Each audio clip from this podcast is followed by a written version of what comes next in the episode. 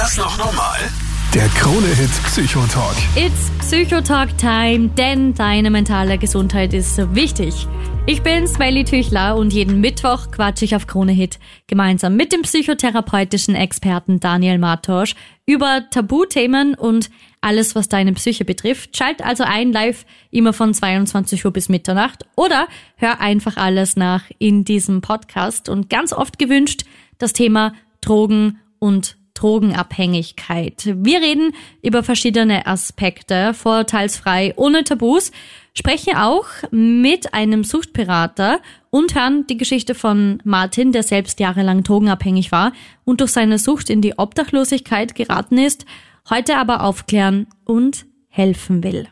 Starten wir also gleich mal mit den Basics. Der Krone-Hit Psychotalk. Daniel, du hast ja ähm, im Alltag eigentlich ständig mit Thema Sucht und so zu tun. Ja, also beruflich zumindest.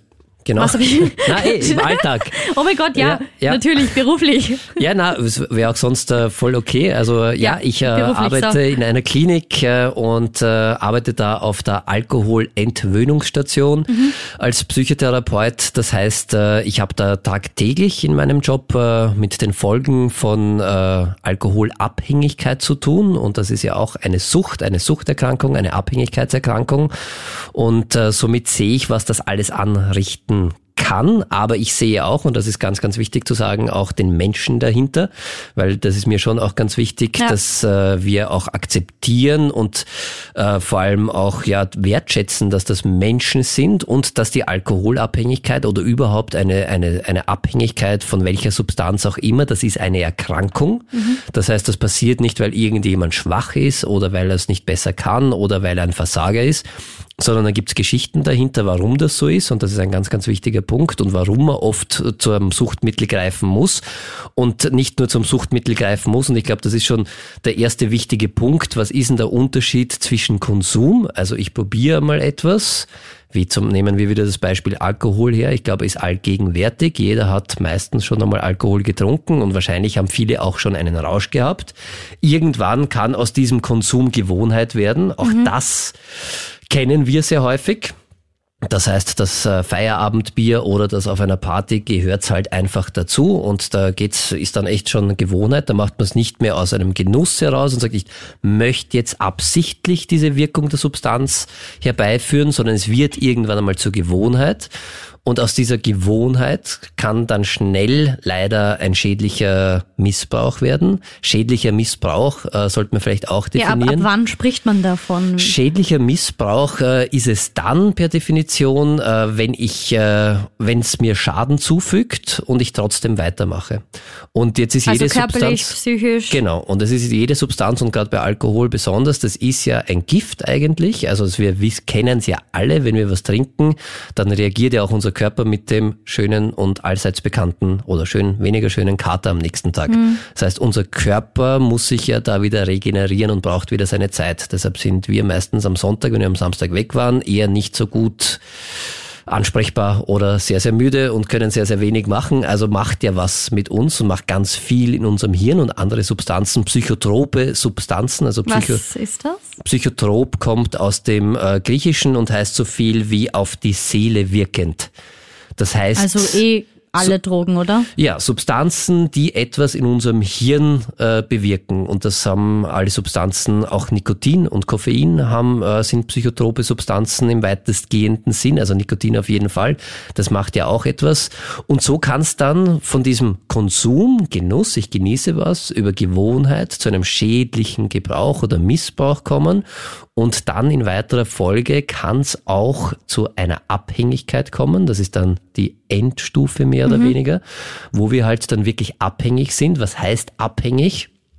Weil sich da auch ja viele fragen wahrscheinlich, ab wann bin ich denn überhaupt Ja, oder ab abhängig? wann muss ich mir Sorgen machen bei mir selber Genau. oder bei meinen Kindern? Weil ganz oft hört man ja, ja ich, ich könnte das schon weglassen oder ich kann aufhören, aber ich denke mir dann, oft so, ja, kann, kannst du es wirklich? Das ist halt wirklich die Also, Frage. ja. Und es gibt äh, da klare Definition von Abhängigkeit, ab wann wir zum Beispiel eine Abhängigkeitserkrankung diagnostizieren können. Und da ist äh, drei Symptome von diesen sechs, die es da gibt, muss man über einen Zeitraum von mehreren Monaten haben. Und wenn man die hat, dann kann man durchaus ehrlich zu sich sein und einmal schauen bei sich selbst. Es ist kein Problem, man kann Alkoholabhängigkeit oder überhaupt Abhängigkeiten relativ gut bekämpfen. Also es ist nicht immer leicht, aber es geht ganz gut. Aber die Symptome sind oder halt die Kriterien dafür sind. So, gleich mal mitchecken. Erstens ein starker Wunsch oder vielleicht sogar schon so eine Art Zwang, tatsächlich diese psychotrope Substanz zu konsumieren. Das heißt, ich habe so dieses Verlangen, so ein Craving nennt man das, also dieses Verlangen nach dieser Substanz.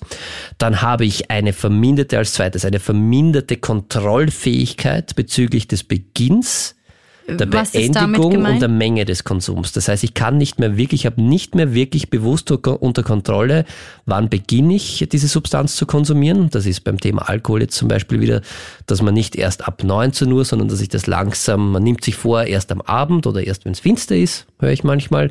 Und dann passiert es aber schon, dass man sich dann so ein bisschen, naja, aber heute ist ja ein stressiger Tag, dann kann man schon ein Okay, bisschen machen wir ein früher. bisschen früher und dann kommt ein Freund vorbei und dann auch noch. Und Genau, dann den- habe ich ja. keine Kontrolle darüber, wenn ich abhängig bin, wie viel ich dann trinke. Das heißt, ich kann mir dann vornehmen, zum Beispiel beim Trinken, ich trinke heute wirklich nur zwei Gläser, das schaffe ich dann nicht und trinke dann mehr und ich habe auch keine Kontrolle darüber, wann es aus ist. Das heißt, okay, ich äh, habe das unter Kontrolle, wann ich aufhöre zu trinken. Auch das geht dann nicht mehr, wenn ich eine Abhängigkeit habe.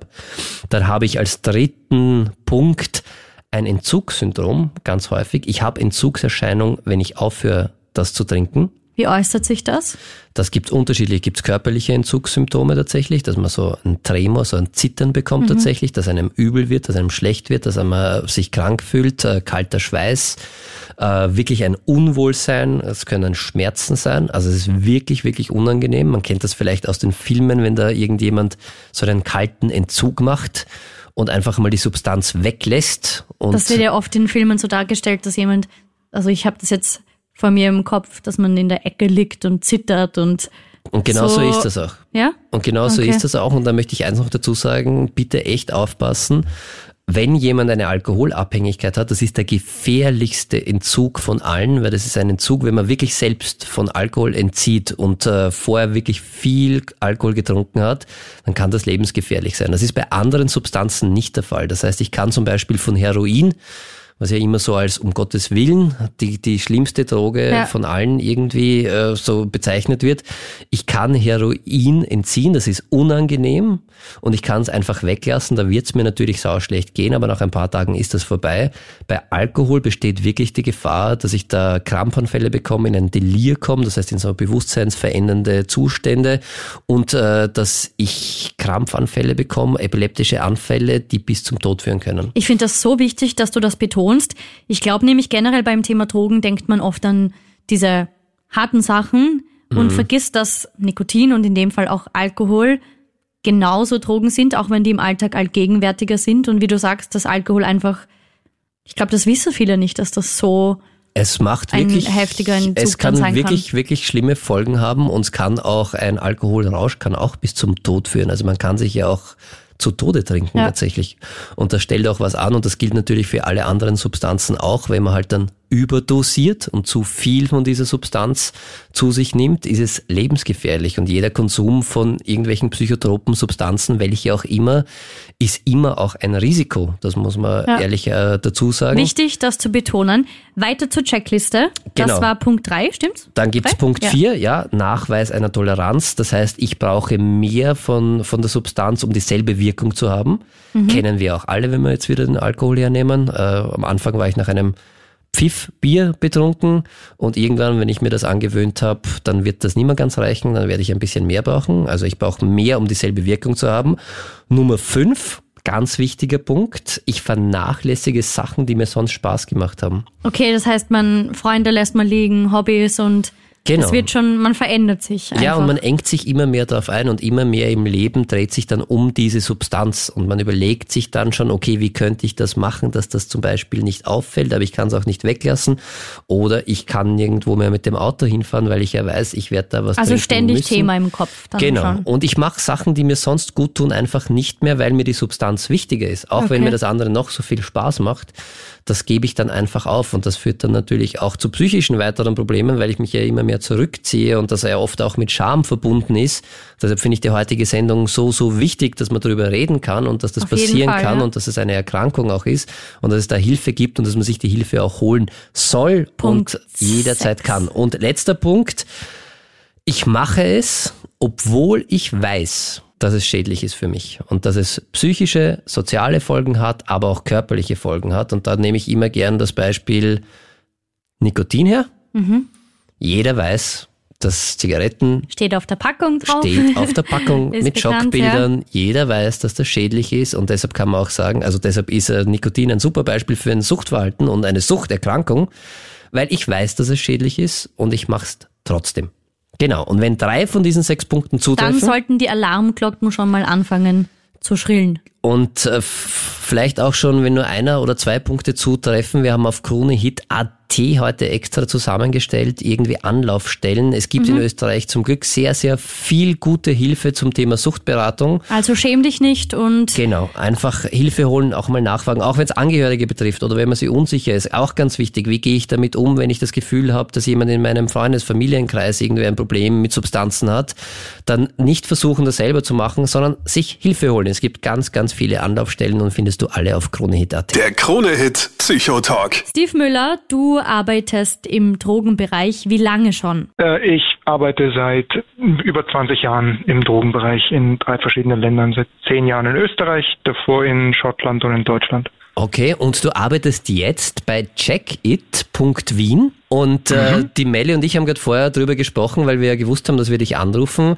und haben gesagt, das Konzept ist ziemlich cool, aber irgendwie auch ein bisschen weird, weil Also ich habe davon gehört und ich habe so verstanden, dass man euch Drogen bringen kann und ihr testet dann quasi, ob das schmutzige Drogen sind oder quasi nicht. So habe ich das verstanden und das, das finde ich irgendwie verwirrend. Stimmt das so? Ähm, das ist das bekannteste Angebot, auf das du anspielst. Das ist das Analyseangebot. Das heißt, Menschen können zu uns äh, Substanzen, Substanzproben vorbeibringen, die dann chemisch analysiert werden in unserem Labor. Ähm, und wir dann sagen können, welche Wirkstoffe sind in welcher Konzentration enthalten und welche Streckstoffe auch. Hat einfach den Grund, dass man damit herausfinden kann, okay, welche Wirkung kann man erwarten, welche Nebenwirkungen kann man erwarten. Und nur dann hat man die Möglichkeit, sich zu entscheiden, okay, jetzt wo ich weiß, was drin ist und wie es wirken kann, mag ich es noch nehmen und wenn ja, wie viel? Dadurch kann man sein Risiko reduzieren. Ah, okay. Natürlich haben wir daneben auch noch andere Angebote, also Information und Beratung ähm, zum Thema Partydrogen, Freizeitdrogen. Jetzt arbeitest du seit über 20 Jahren äh, im Drogenbereich, wie du gesagt hast, in drei Ländern. Was ist deine Meinung zu Drogen, ganz ehrlich? Meine persönliche Meinung ist die, dass äh, ich schade finde, dass das Thema meistens entweder verteufelt oder verherrlicht wird. Also entweder wird davon ausgegangen, wenn man einmal eine Substanz probiert, dann ähm, nimmt man immer mehr, immer mehr, dann gleich was anderes. Irgendwann äh, ist man krank und kriminell und tot. Das ist so die Verteuflung und die Verherrlichung ist, wenn jeder Cannabis konsumieren würde, hätten wir den Weltfrieden. Das sind so zwei extreme Perspektiven darauf und ich finde das schade, weil in Wirklichkeit gibt es eine angenehme Wirkung, sonst würde niemand konsumieren. Und Ja. es gibt Risiken und Probleme, die entstehen können im Zusammenhang mit dem Konsum, sonst hätte niemand Probleme damit. Und das fände ich schön, wenn wir das mehr so betrachten könnten. Ich finde das voll spannend, dass wir da auch mit dir drüber reden und ich habe mir da so ganz viele Fragen überlegt, weil wie du sagst, es ist, wenn ich das irgendwie im Freundeskreis oder irgendwie anspreche, es kommt immer eine ganz krasse Reaktion zu dem Thema, so ein "Mm, nein, da will ich nicht drüber reden oder es ist wirklich, wie du sagst, so ein Tabuthema. Und jetzt würde mich interessieren, äh, wer kommt zu, zu euch oder wer, wer lässt sich da beraten? Sind das junge Leute, alte ähm, Leute, die schon abhängig sind oder die es einfach mal zum ersten Mal probieren wollen? Was, was kann ich mir da vorstellen drunter? Oder zusammengefasst, wer nimmt Drogen überhaupt? Das ist die einfachere Frage, Ja. ja. Das, meinst du die Alltagsdrogen auch? Weil die Alltagsdrogen sind, glaube ich, fast überall verbreitet. Also ähm, ja. Klassiker, Alkohol, Nikotin, andere Substanzen sind ein bisschen seltener. Ähm, und also da ist ein riesengroßer Abstand dazwischen. Aber im Grunde nimmt jeder Mensch irgendeine Art von äh, Mitteln zu sich. Oder ich würde sagen, die meisten von uns nehmen Substanzen zu sich, die in irgendeiner Art und Weise einen Rausch äh, herbeiführen können, ob das jetzt Alltagsdrogen sind wie Alkohol, Nikotin oder andere Substanzen. Was ist denn gefährlich an Drogen dann, wenn du sagst, okay, es gibt so einen Mittelweg, aber ich meine, das hat ja einen Grund, warum, warum das, ich arbeite selber mit der Suchterkrankten, äh, mhm. hauptsächlich im Alkoholbereich und ich finde, also wirklich gefährlich wird es dann, wenn es halt dann wirklich äh, von diesem Konsum, vom Genuss in Richtung Gewohnheit und dann halt langsam auch Abhängigkeit und, und vor allem, wenn es halt dann eine Funktion bekommt, das Suchtmittel. Also wenn du fragst, was gefährlich ist daran, das, woran die meisten Leute als allererstes denken, ist natürlich Abhängigkeit. So. Ja. Das ist so ein, ein, eine extreme Ausprägung, was passieren kann und leider auch einige Menschen betrifft. Relativ zu der Gruppe an Menschen, die jede Substanz konsumieren, sind es zum Glück wenige. Ähm, was so häufigere Probleme sind, mit denen die meisten Menschen, die jetzt Substanzen konsumieren, ähm, konfrontiert sind, sind ähm, Schwierigkeiten im Job, Schwierigkeiten in der Beziehung oder in der Familie, die auftreten aufgrund des Substanzkonsums oder ganz einfach Fehlhandlungen und Unfälle, mhm. die im Rausch passieren, dass man mit einer, dass man irgendwem was sagt, was man eigentlich gar nicht sagen möchte, dass man mit wem Schluss macht oder wem seine Liebe gesteht, dass man sein Geldbörsel verliert, mhm. ein Unfall, sich verletzt. Das sind die Sachen, mit denen ein Großteil der Konsumenten so alltäglich konfrontiert sind. Mhm. Jetzt habe ich eine Frage aus meinem Bekanntenkreis. Die haben gerade äh, jugendliche Kinder irgendwie und haben große, große Sorge irgendwie, dass, äh, mhm. dass man da halt mit 15, 16 in Richtung Drogen auch irgendwie abrutschen könnte oder die Kids halt in Richtung Drogen abrutschen könnten. könnten. Was mache ich denn, wenn ich als Elternteil oder wie ist deiner Meinung nach der richtige Umgang, wenn ich als Elternteil Angst, Sorge habe oder vielleicht auch was finde? Wie gehe ich denn da um, dass ich das nicht irgendwie, weil das kann ja dann auch sein, wenn ich da großes Drama mache, dass es dann vielleicht das noch verstärkt irgendwie. Dass es ja, dann oder dass sie es dann heimlich machen mhm. und sich ganz. Ähm, ja, hast du da einen, einen, einen Tipp? Ich glaube, der einzige Tipp, den man da wirklich geben kann, ist zuallererst mal durchatmen und unterscheiden, was weiß ich und mhm. was weiß ich nicht. Wenn ich etwas finde, aber nicht weiß, was das ist, heißt das nicht, dass es ein Rauschmittel ist. Das heißt auch nicht, dass es meinem Kind oder meiner, also meinem Sohn oder meiner Tochter gehört. Kann auch von, einer Freund oder, von einem Freund oder von einer Freundin sein. Und diese, also klar zu unterscheiden, was weiß ich, okay, da ist jetzt etwas und was weiß ich nicht. Erstens, was ist es, wem gehört es, wird es überhaupt konsumiert oder nicht konsumiert?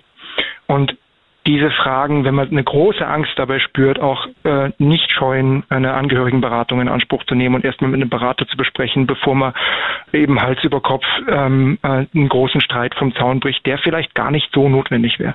Drogen sind ja immer gefährlich, oder? Also sind dann verunreinigte Drogen viel, viel, viel gefährlicher oder kannst du mir das irgendwie beantworten?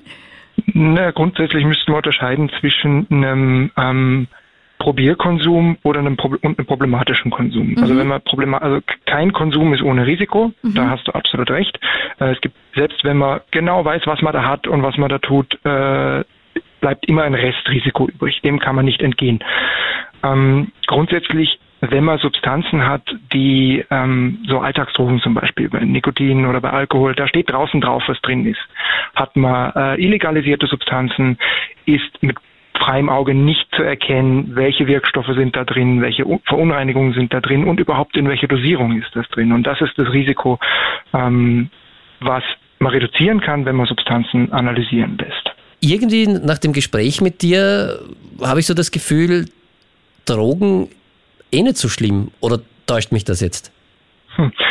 Die Frage ist immer, ähm, erstens, fürs akute Risiko weiß ich, was ich da habe ähm, und weiß ich, wie ich risikoreduzierend damit umgehen kann.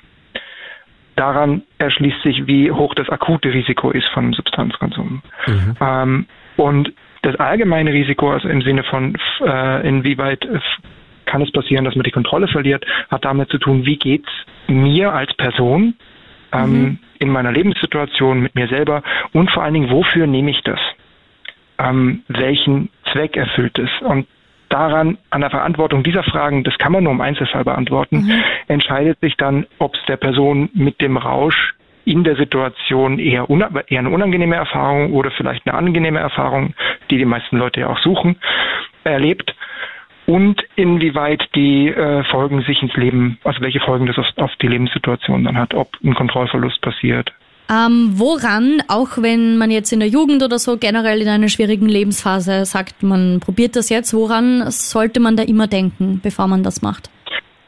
Hm, jeder Substanzkonsum ist mit einem Risiko verbunden. Ähm, man kann, äh, es können Unfälle passieren, äh, man kann die Kontrolle darüber verlieren mit der Zeit und dessen sollte man sich bewusst sein, weil dann kann man das Risiko auch reduzieren, dass das passiert. Und dafür gibt's ja unter anderem euch, checkit.wien. Mhm. Und deshalb jetzt äh, die Abschlussfrage. Was sagst du als Checkit oder Checker? Wie, wie, wie nennt ihr euch eigentlich? Checker, seid, seid ihr Checker dann? was, sagst, was sagst du als Checker? Ich lege das jetzt einfach einmal fest. Äh, was ist das Erste, was man machen soll, wenn man sich unsicher ist zum Thema Drogen? Also unabhängig davon, ob äh, man selber konsumiert oder ob man sich Sorgen um jemanden macht, mhm. äh, einfach uns kontaktieren, eine andere Beratungsstelle kontaktieren, sich Informationen und Beratungen holen. Manchmal fällt das schwer, aber eigentlich, wenn man sich den Mut einmal fasst, äh, dann geht's leicht. Es ist kostenfrei, anonym und vertraulich. Steve, vielen, vielen Dank. Es war ein voll interessantes, cooles Gespräch. Ja, danke fürs Aufklären zu diesem doch noch großen Tabuthema. Dankeschön. Ja, und es waren spannende neue Perspektiven, die ich auch irgendwie durch dich gelernt habe. Danke dir vielmals. Der Krone-Hit Psychotalk. Als nächstes mag ich gerne über das Thema Kiffen reden. So viele machen es, auch jung schon. Aber viel geredet wird nicht wirklich drüber, obwohl es so, so weit verbreitet ist, Daniel. Ja, vor allem bei unter Jugendlichen ist es sehr, sehr weit verbreitet. Also es gibt da aktuelle Zahlen, dass 30 bis 40 Prozent aller in Österreich lebenden Jugendlichen schon mal zumindest gekifft haben. Mhm. Und äh, ja, also das ist Kiffen, da gibt's ja auch so zwei Lager, die einen sagen, um Gottes Willen, das ist die Einstiegsdroge schlechthin und deshalb muss man das unter allen Umständen verbieten. Und gleichzeitig gibt's aber viele Bewegungen, die sagen, naja, das ist was Natürliches, das ist äh, super, das äh, macht nicht wirklich körperlich abhängig. Das wird ja jetzt sogar in Deutschland legalisiert, in den USA gibt schon ganz viele, dann an Holland brauchen wir, von Holland brauchen wir jetzt gar nicht reden. Viele nehmen es auch als Schmerztherapie, oder? Gibt's auch ist eben, anderes, wird auch ja. eingesetzt äh, zur Schmerztherapie, wobei man sagen muss, bei in der Schmerztherapie wird es äh, wirklich unter ärztlicher Aufsicht mhm. eingesetzt und äh, da äh, ist es nicht so, dass es eben dieses High-Gefühl auslösen soll in erster Linie, sondern geht es darum, wirklich um Schmerzen zu behandeln und da macht es auch sehr, sehr viel Sinn, genauso wie bei Opiaten ja auch. Also jeder kennt ja, wenn er eine OP hat, ohne Opiate wäre relativ schlecht, weil wir brauchen schon diese Schmerzmittel und äh, gleichzeitig Heroin macht ja auch nichts anderes oder ist ähnlich. Also da werden ja auch im Hirn werden diese Heroin wird dann zu äh, Morphinen umgewandelt und dann habe ich ja auch dieses schmerzfreie Wohlbefinden. Also medizinisch und äh, Missbrauch oder Gebrauch im Privaten, ich glaube, da muss man strikt trennen. Mhm. Aber um jetzt um auf Cannabis zurückzukommen, also jetzt rein neurologisch gesehen und aus psychotherapeutischer Sicht äh, kann ich echt vor allem junge Menschen davor warnen. Jetzt kommen wir ein bisschen wie ein alter Opa vor, aber es Kein ist... Kein Cannabis. Ja, naja, es ist wirklich ein bisschen schwierig, weil ich, äh, es ist halt irgendwie so ein bisschen Lifestyle und es gehört dazu und das machen auch viele in, äh, in, in der Musikbranche und überhaupt und ja, Kiffen ist ja kein Problem. Und äh, wenn man sich aber anschaut, was äh, eben gerade das Zeug, das aktuell am Markt ist, weil da hat sich ja sehr, sehr viel entwickelt und äh, der THC-Wert, also der, der diese psychotrope Substanz, die da drinnen ist, hat sich verdreißigfacht in den letzten 20 Jahren circa. Das heißt, gleichzeitig trifft das beim Jugendlichen auf ein Gehirn, das noch nicht ausgereift ist, weil unser Hirn wächst bis zu unserem 25., 27. Lebensjahr. Das heißt, da passiert noch ganz viel. Es wird gerade gebaut, weil wenn wir auf die Welt kommen, haben wir bei Weitem kein fertiges Gehirn und das braucht dann tatsächlich halt 25 Jahre, bis es fertig ist. Und was passiert in diesem Bau? Da werden ganz viele neuronale Netzwerke eben erst angelegt, mhm. weil es noch nicht fertig ist. Und da kann es sehr, sehr schädlich sein. Und vor allem, und das tritt sehr, sehr häufig aktuell auch in äh, Kinder- und Jugendpsychiatrien und überhaupt in Akutpsychiatrien äh, ans Tageslicht, es löst wirklich Psychosen mhm. aus. Aber es ist halt gerade das Alter, wo man es am wahrscheinlichsten halt probiert. Ja, das ist eben so schwierig und deshalb möchte ich nicht irgendwie wie ein Opa klingen, mhm. aber es ist tatsächlich sehr gefährlich. Du zeigst es halt aus psychotherapeutischer Sicht. Ich zeig's. Du klingst nicht wie ein Opi, du informierst uns nur. Ja, und vor allem aus äh, neurologischer Sicht und eine Psychose, wenn man dann richtig Wahnvorstellungen entwickelt, das ist was wirklich ganz was Schlimmes und das, das tut also nicht nur die, der Trip, der, dieser Horrortrip an sich ist katastrophal, sondern äh, wir haben schon einmal eine eigene Sendung zum Thema Psychosen auch gehabt. Da ja. kann man nochmal äh, den Podcast nachhören gerne. Aber was passiert bei so einer Psychose? Das ist eine Überlastung unseres Gehirns. Das heißt, äh, wenn ich eine Psychose habe, dann ist es, als würde ich untrainiert einen Marathon laufen. Aber passiert das auch schon mal, wenn ich jetzt als Jugendlicher nur einmal Cannabis konsumiere oder das kann tatsächlich. Oder muss das wirklich schon sehr, sehr, sehr, sehr regelmäßig sein? Naja, jetzt jeden Tag kiff. Es passiert nicht immer und das ist irgendwie ein bisschen das Gefährliche und man braucht schon so eine Veranlagung dafür, aber man weiß ja nicht, ob man die hat oder nicht. Mhm. Und das kann man vorher eben nicht ausschließen und deshalb ist es wirklich gefährlich und desto öfter ich es mache und wenn ich die Veranlagung habe, dann muss es nicht beim ersten Mal sein, aber kann es halt auch auftreten. Deshalb nochmal mein Opi-Satz. Kiffen, gerade im jugendlichen Alter, schlechte Idee. Ich kenne auch Erwachsene, die jeden Tag kiffen und sagen, sie brauchen das zum Einschlafen. Mhm. Habe ich schon oft gehört. Was ist da deine Meinung dazu? Naja, wenn es eine Funktion hat, ist halt ein bisschen schwierig. Dann sind sie halt in gewisser Art und Weise abhängig davon. Man muss, äh, ja, äh, Cannabis macht nicht körperlich abhängig, nicht in der Form wie andere Substanzen, dass ich so wirklich körperliche Entzugserscheinungen habe. Mhm. Aber es macht eine irrsinnig starke psychische Abhängigkeit. Das heißt, ich glaube dann, ohne Cannabis kann ich eben nicht mehr einschlafen und probiere dem Bekannten, der Bekannten einmal das Cannabis wegzunehmen. Dann wird sie wahrscheinlich relativ unrund sein. Und weil da halt dann schon eine psychische Abhängigkeit ist und man muss auch ganz ehrlich dazu sagen, es lässt äh, oder es hinterlässt nicht keine Spuren, weil es, also es hinterlässt Spuren im Hirn. So, ja, genau. so kommt man besser mit, ja. Genau, also auch wenn ich regelmäßig und sehr viel Cannabis konsumiere, dann muss man, sagen wir es schön, dann wird meine Lern- und Konzentrationsfähigkeit nach und nach eingeschränkt. Man könnte auch sagen, man wird ein bisschen blöd mit andauerndem, also wenn man wirklich viel kifft, das ist so, es hat Auswirkungen mhm. auch auf unser Hirn, weil das ist halt eine, eine Substanz, die im Hirn was verändert. Und äh, ja, glaube ich, kennt man auch, äh, keine Ahnung, ich kenne auch ein paar, die gerne und viel und regelmäßig kiffen und da gibt's ja auch in der Musikbranche das eine oder andere Beispiel.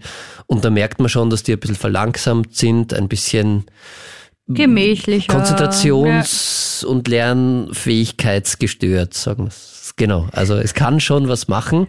Ja, aber auch gut, das mal anzusprechen. Also und aber ich möchte es nicht verteufeln. Also es geht mit dem Alkohol ja dasselbe. Ich glaube, wenn man alt genug ist, dann muss man halt Konsum ist immer ein Risiko. Es hat auch Vorteile. Es fühlt sich gut an.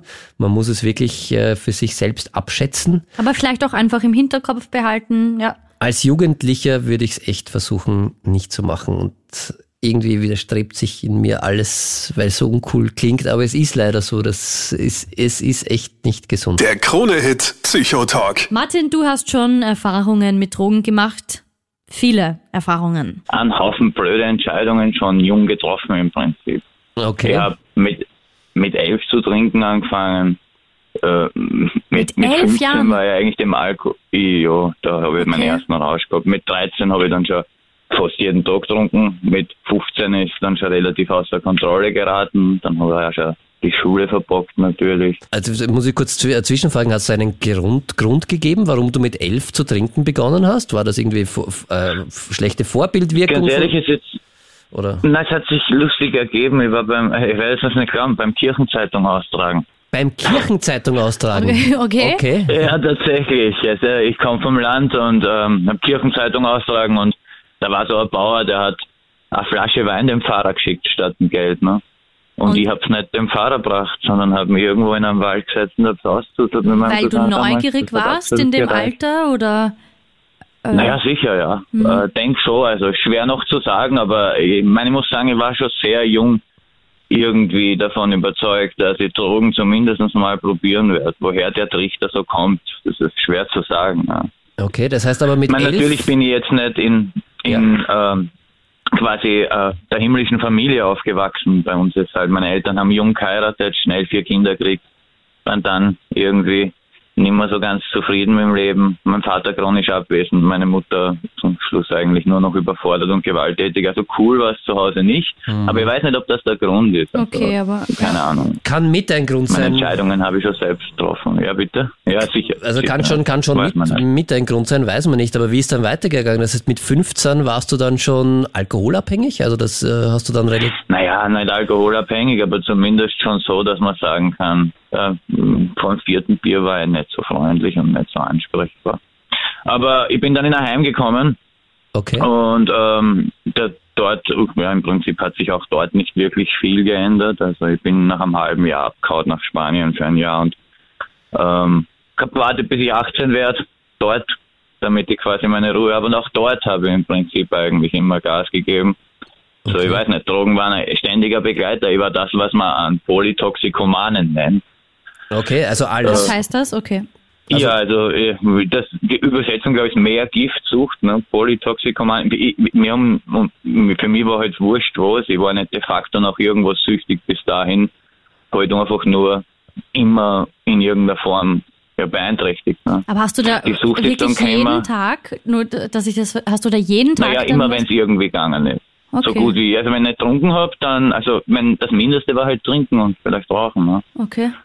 Ähm, ja, die Sucht ist dann erst später gekommen. Also, als ich dann 18 war und in Wien war, habe ich dann ähm, Heroin entdeckt. Und dann? Ja, ähm, na, da war dann ein ziemlicher Absturz natürlich damit verbunden. Ich war zu der Zeit dann auch obdachlos. Ne? Ich bin ja vom Heim abwascht, ne? als ich Spanien zurückgekommen bin, ab da war ich dann relativ, ja, war ich auf der Straße. Und so ist halt dann ja ziemlich Absturz gekommen. Alkohol äh, hat sie komplett, äh, also da war es dann schon so, dass man nicht gut gegangen ist, wenn ich nicht getrunken habe. Mhm. Und dann ist die Heroinsucht gekommen. Aber irgendwann der Tag, wo ich munter geworden bin und gemerkt habe, okay, mir geht's furchtbar mies, ich glaube, es ist soweit. Jetzt habe ich mal Entzugserscheinungen. Mhm. Ich weiß noch, ich war ziemlich schockiert. Äh, oh, ich sage immer, ich war offenbar nicht schockiert genug, sonst hätte ich dann und da aufgehört. Das habe ich nicht getan. Wie, Naja. wie fühlt sich das an?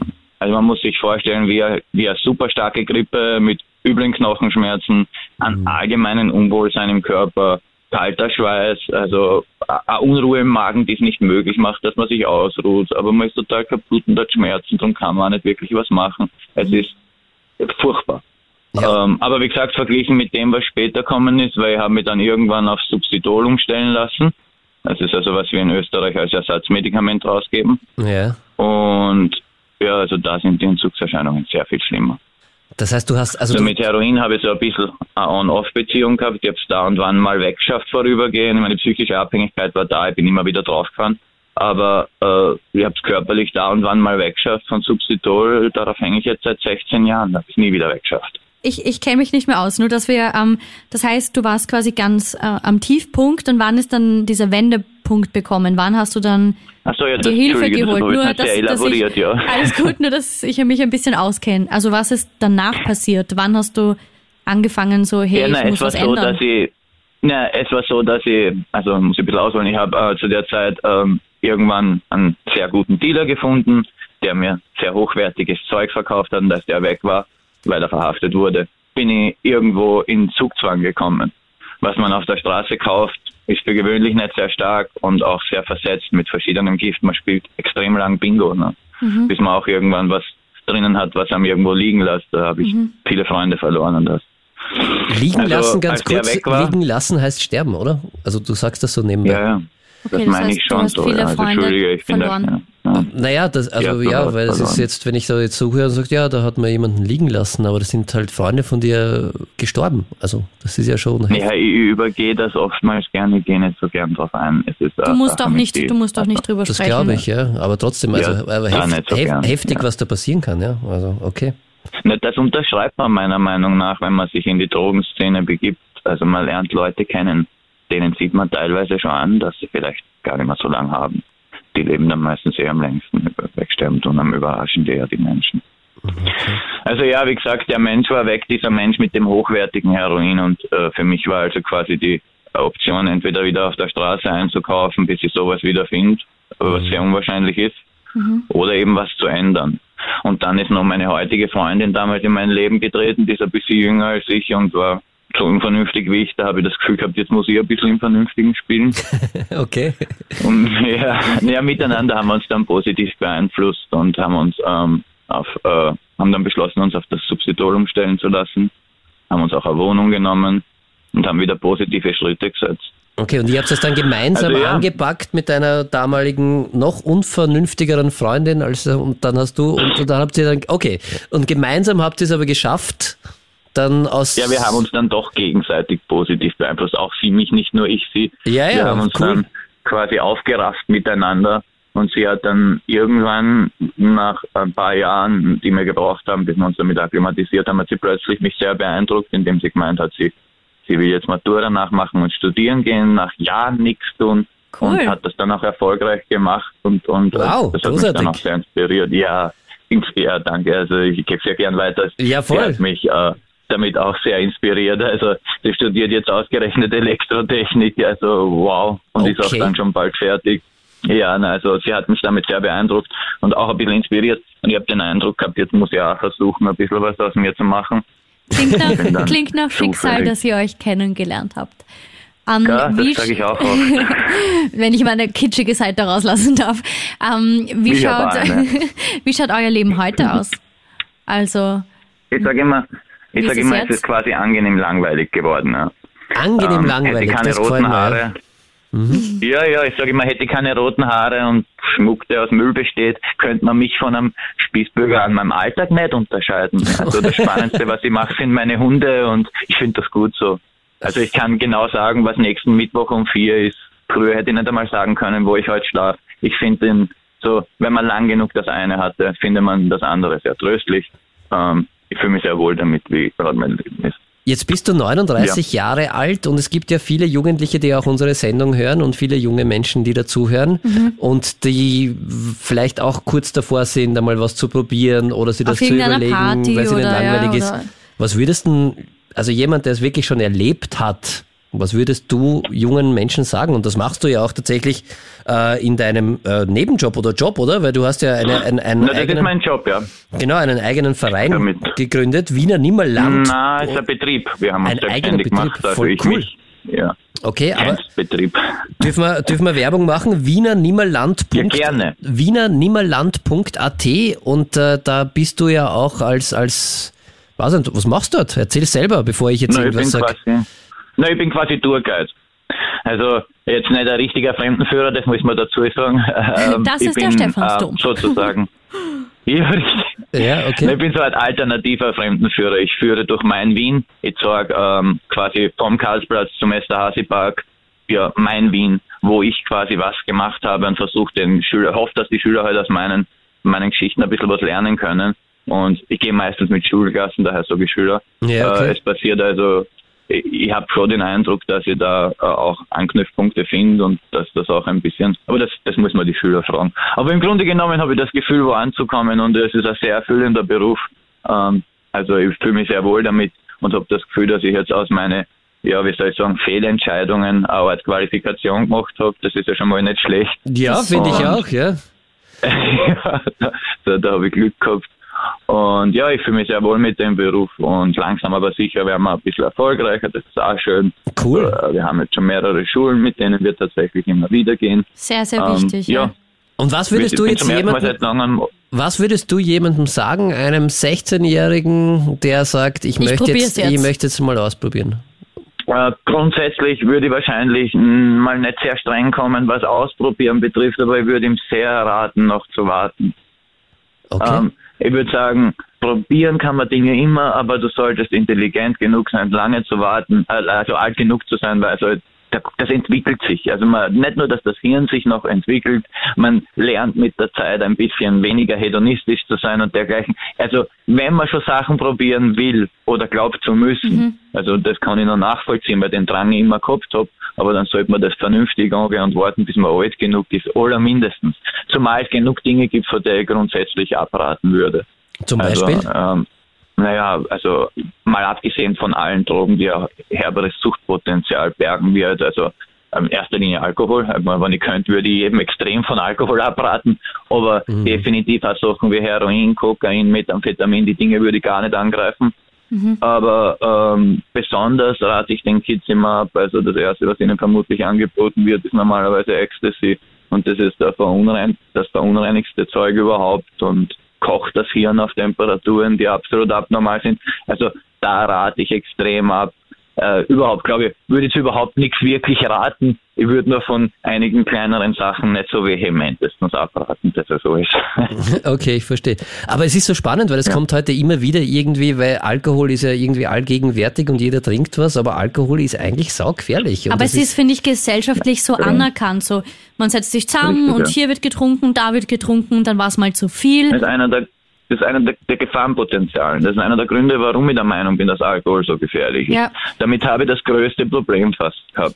Ich meine, man, abgesehen davon, dass ich immer noch auf den Ersatzdrogen quasi hänge, ist es so, dass ich mit Alkohol den übelsten Kampf ausgefochten habe. Ja. Weil er, wie du sagst, weil er allgegenwärtig ist, weil er gesellschaftlich geduldet ist, weil keiner was sagt, wenn man ein Bier in der Hand hat. Und der Unterschied ist, wenn man dann, also ich sage ganz oft, nein, ich trinke nichts und man wird dann einfach dazu gedrängt. Also so viele sagen, okay, komm schon, warum nicht, sei nicht zur Fahrt. Richtig. Das erlebe ja. ich seit ich genau. ähm, fortgehe immer, was ist mit dir, wieso trinkst nichts? Wo ich mir denke, lass mich doch einfach, ich kann so auch mal einen Spaß haben. Ja. Und das ist einfach, ja. man wird ständig dazu gepusht in allen möglichen Alltagssituationen und das, das erlebe ich Gott sei Dank nicht mehr. Ich brauche ja. nur sagen, ich bin trocken, dann lassen sie mich eh. Aber, Schau, aber das ist ein neuer Trick für dich, Soll, ja? soll ich das sagen? Ja, ja sicher. dann lassen sie ja. sich in Ruhe.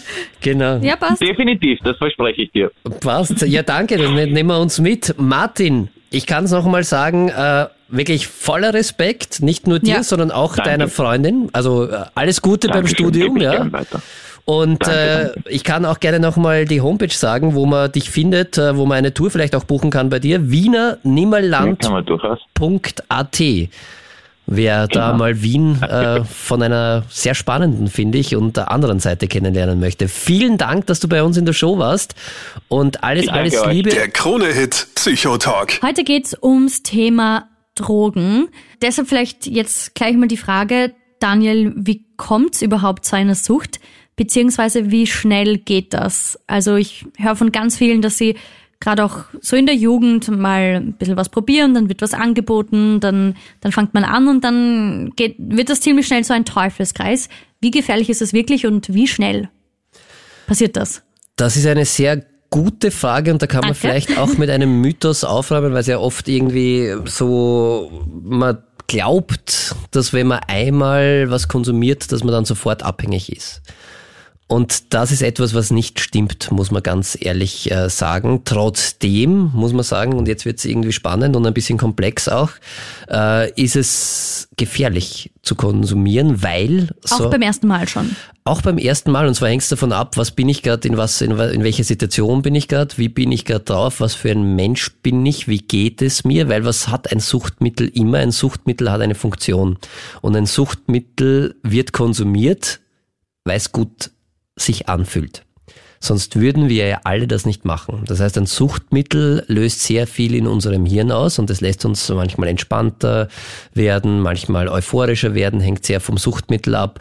Manchmal fördert es den äh, Mut ein bisschen. Dann oft ist es so ein soziales Schmiermittel, wo man sagt, okay, ich habe so vielleicht so soziale Ängste, aber wenn ich irgendwas konsumiere, dann bin ich ein bisschen besser drauf. Oft hilft es mir beim Abschalten, weil ich nicht irgendwie runterkomme, weil permanent irgendwie Grübeleien bei mir äh, im Kopf herumschwirren und ich kann nicht mehr wirklich schlafen und brauche dann etwas. Und da muss man sagen, deshalb funktionieren Suchtmittel und deshalb konsumieren wir Menschen sehr gerne Suchtmittel. Sie funktionieren kurzfristig. Mhm. Und das ist genau die Gefahr, die es bei Suchtmitteln gibt. Das heißt, wenn ich dann was nehme, dann verändert sich etwas, da verändert sich etwas in meinem Hirn. Das ist wieder ein bisschen unterschiedlich, äh, je nach Je nachdem, was man nimmt, oder? Aber ja. grundsätzlich kann man sagen, dass es halt eine Funktion hat und einen kurzfristigen positiven Effekt für mich. Und was nehme ich mir dann mit, wenn das etwas funktioniert hat? Wir Menschen sind so, wenn etwas, also wir machen ja nichts zweimal, was nicht irgendwie einen Sinn hat. Das ist so und sei es noch so dysfunktional. Und da denken wir leider Gottes auch nicht an die langfristigen Folgen mhm. oft. Denkst du dir, ah, war schön, war gut, hat mir geholfen, mache ich wieder. Genau, und wenn es dann wirklich zu so einer Funktion wird und ich das immer wieder halt, wenn es mir nicht gut geht, wenn ich gerade äh, überlastet bin, wenn ich vielleicht mit meinen Emotionen nicht zurechtkomme und dann kann ich mir für kurzfristige Hilfe so ein Suchtmittel einfach nehmen. Und das nehme ich dann, was passiert dann im Hirn? Im Hirn passiert folgendes, wenn ich mir ein Suchtmittel, welcher Form auch immer zufüge, irgendeine Substanz, dann wird unser Belohnungssystem aktiviert und äh, das schüttet Dopamin aus. Mhm. Und dieses Dopamin, dieser Dopaminausschuss, der fühlt sich einfach extremst gut an. Und unser Hirn möchte das. Wir sind alle so programmiert, dass wir Sachen gerne machen und immer wieder machen wollen, die uns gut tun. Das macht ja auch Sinn grundsätzlich. Ja. Wir können dieses Dopamin auch selbst herstellen, wenn wir zum Beispiel einen ganz lieben Menschen umarmen oder wenn wir uns irgendetwas gelingt, wenn wir ein Level im Computerspiel abschließen, an dem wir lange gespielt haben, dann wird auch Dopamin ausgeschüttet. Das bedarf halt vorher ein bisschen einer Anstrengung. Suchtmittel sind deshalb so erfolgreich, äh, weil ich mich vorher nicht anstrengen muss, sondern die machen das Nimmst direkt. und zack. Nehme ich und dann wird mein Belohnungssystem aktiviert und los geht's und ich fühle mich gut. Und das Problem ist, äh, dass das Hirn das dann immer wieder haben möchte und immer öfter haben möchte. Wenn ich das jetzt noch mit Situationen, die oft bei mir vorkommen, verknüpfe, also immer wenn ich Grübeleien habe, was auch immer, dann verstärkt sich das natürlich permanent und irgendwann entwickelt sich so eine Toleranz. Und dann brauche ich immer mehr von dem, weil unser Hirn auch sagt, ja, okay, äh, ich hätte dieses Gefühl sehr, sehr gerne, aber ich brauche mehr von dem Zeug. Weil das Gemeine ist, unser Körper lernt, dieses Gift abzubauen. Das heißt, wenn ich jetzt äh, lange Zeit zum Beispiel etwas trinke, dann ist unser Körper, das ist ja Gift und er möchte es wieder loswerden eigentlich, mhm. dann lernt er das relativ schnell abzubauen. Unser Körper ist ein großartiges Wesen, das da sehr flexibel ist. Unser Hirn sagt aber, ich möchte aber mehr von dem Zeug haben. Und wenn du, lieber Körper, das jetzt schnell abbaust, ist für mich ziemlich mühsam, weil dann brauchst du mehr, weil ich hätte ja gerne dieses gute Gefühl. Und so geht's dann weiter, weiter, weiter. Und so kann sich dann so eine Teufelsspirale bilden und wenn es dann wirklich eine Funktion für mich hat, dann kann sich relativ schnell unter Anführungszeichen eine Sucht entwickeln oder eine Abhängigkeit entwickeln.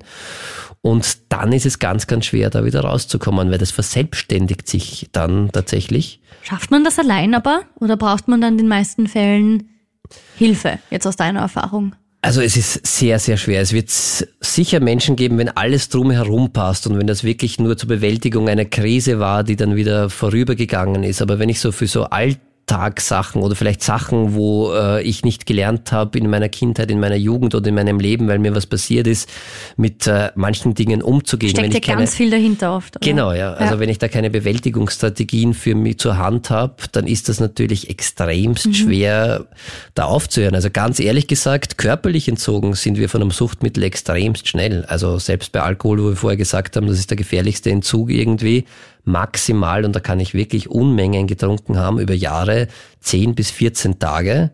Und mein Körper ist komplett von dem Suchtmittel entzogen. Der psychische Entzug, also die Entwöhnung danach, die kann dann echt Jahre dauern, weil man muss schon sagen, wir haben, wir haben uns da wirklich so ein eigenes Suchtgedächtnis antrainiert und das dann wieder neu zu lernen, das ist die Herausforderung und das ist sehr schwer. Und ich glaube, das ist auch ein ähm, Aspekt, den, an den viele nicht denken. Jeder denkt sich, okay, man muss aufhören, das zu nehmen, dann geht's wieder. Aber wie viel Arbeit danach noch folgt. Es kann sich wirklich verselbstständigen. und das viele, ist ja. wirklich, wenn man mal so eine Abhängigkeitserkrankung äh, drinnen ist oder entwickelt hat, dann will man das gar nicht und macht das. Also das ist wirklich äh, sehr, das kann man ja dann fast gar nicht glauben, dass man sagt, okay, ja, ich äh, mag einfach nichts trinken und dann lasse ich das halt weg oder ich nehme diese Substanz nicht mehr. Und dann kann es aber echt sein, dass diese, dieses Suchtgedächtnis so eine Eigendynamik nimmt und da habe ich echt schon mit PatientInnen gesprochen, die haben das gar nicht mitbekommen, wirklich. Also die, die gehen dann einkaufen. Sind die so fremdgesteuert? Also, naja, nicht fremd, also ich sondern ja das, naja, das Hirn hat ja, an, das will ja was. Also das Hirn möchte einfach diesen Dopaminkick haben und das weiß, dass der relativ äh, einfach herzustellen ist, wenn du das kaufst und äh, wenn du das konsumierst vor allem. Und deshalb ist es echt so, dass die dann wirklich äh, im Supermarkt einkaufen waren und an der Kasse erst irgendwie mitbekommen haben, dass sie da jetzt Alkohol gekauft haben wieder. Das verselbstständigt sich wirklich, es ist wirklich schwierig. Oh. Das ist eine Krankheit. Also ja das ist dann, hat dann wirklich so einen Automatismus. Und was halt dann das Ziel ist, wirklich das neu zu lernen und äh, dem was zu ge gegenüberzustellen. Also weil es kann nur das Suchtmittel weglassen, wenn dann wären wir relativ schnell fertig. Weil dann, wie gesagt, der körperliche Entzug dauert maximal zwei Wochen, dann ja. sind die körperlich entzogen.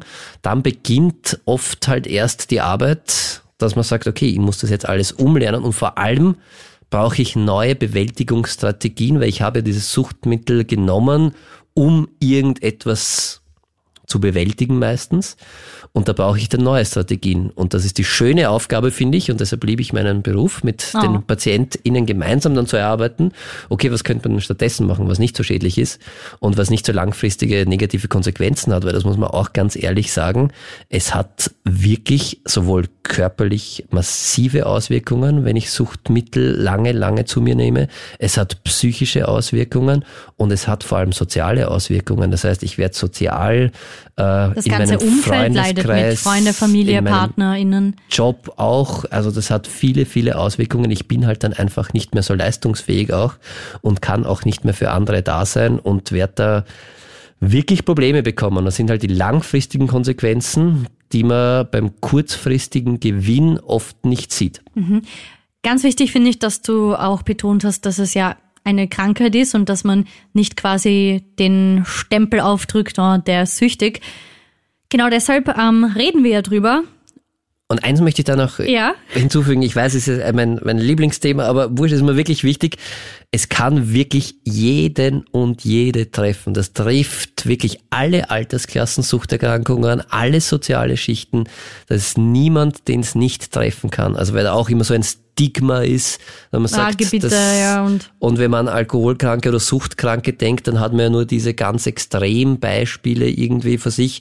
Und das ist, hat nichts mit der Realität zu tun. Ja, gibt's auch, aber Suchterkrankungen können wirklich jede und jeden treffen. Der Krone-Hit Psychotalk. Ich habe da so eine Frage, wo ich nicht weiß, ob man die jetzt einfach so beantworten kann. Aber was sind die gefährlichsten Drogen aus deiner Sicht, Daniel?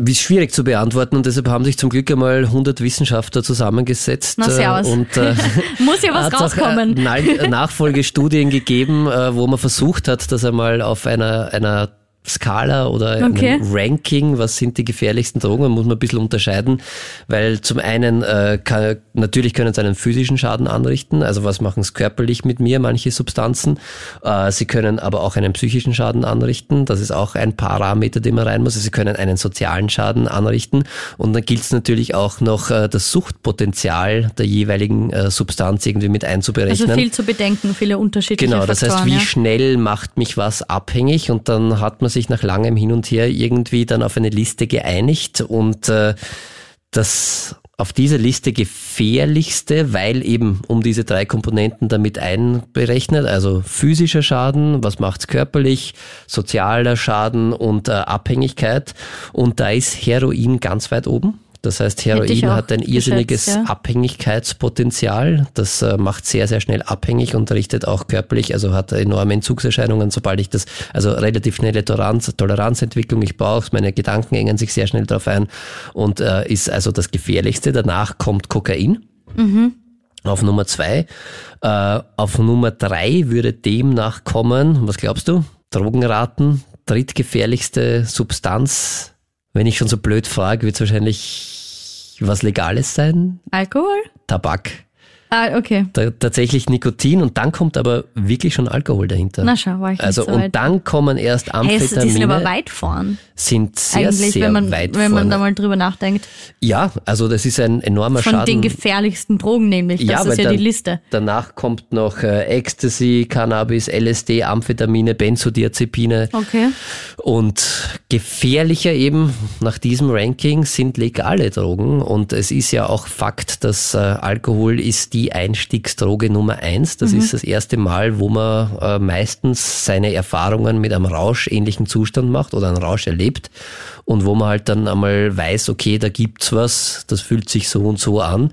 Und das ist oft der Türöffner und äh, in Österreich erschreckende Zahlen tatsächlich, äh, wie viele Menschen äh, an Alkohol erkrankt sind. Das sind äh, weit über 100.000, äh, von denen man das weiß, was Das wirklich diagnostiziert ich, ja. ist. Und viele, die wahrscheinlich Und- nicht aufscheinen. Und natürlich muss man dann, da leidet ja dann oft das ganze Umfeld darunter, weil da verändert sich ja auch was. Und wenn man das jetzt entgegensetzt mit den äh, Zahlen äh, von den sogenannten harten Drogen, wie man es halt immer so wie Heroin, Kokain oder auch Crystal Meth, Messamphetamin, äh, muss man sagen, ist das deutlich weniger und auch bei den Todesfällen ein, ein wirklich ein, ein kleiner, kleiner Teil nur.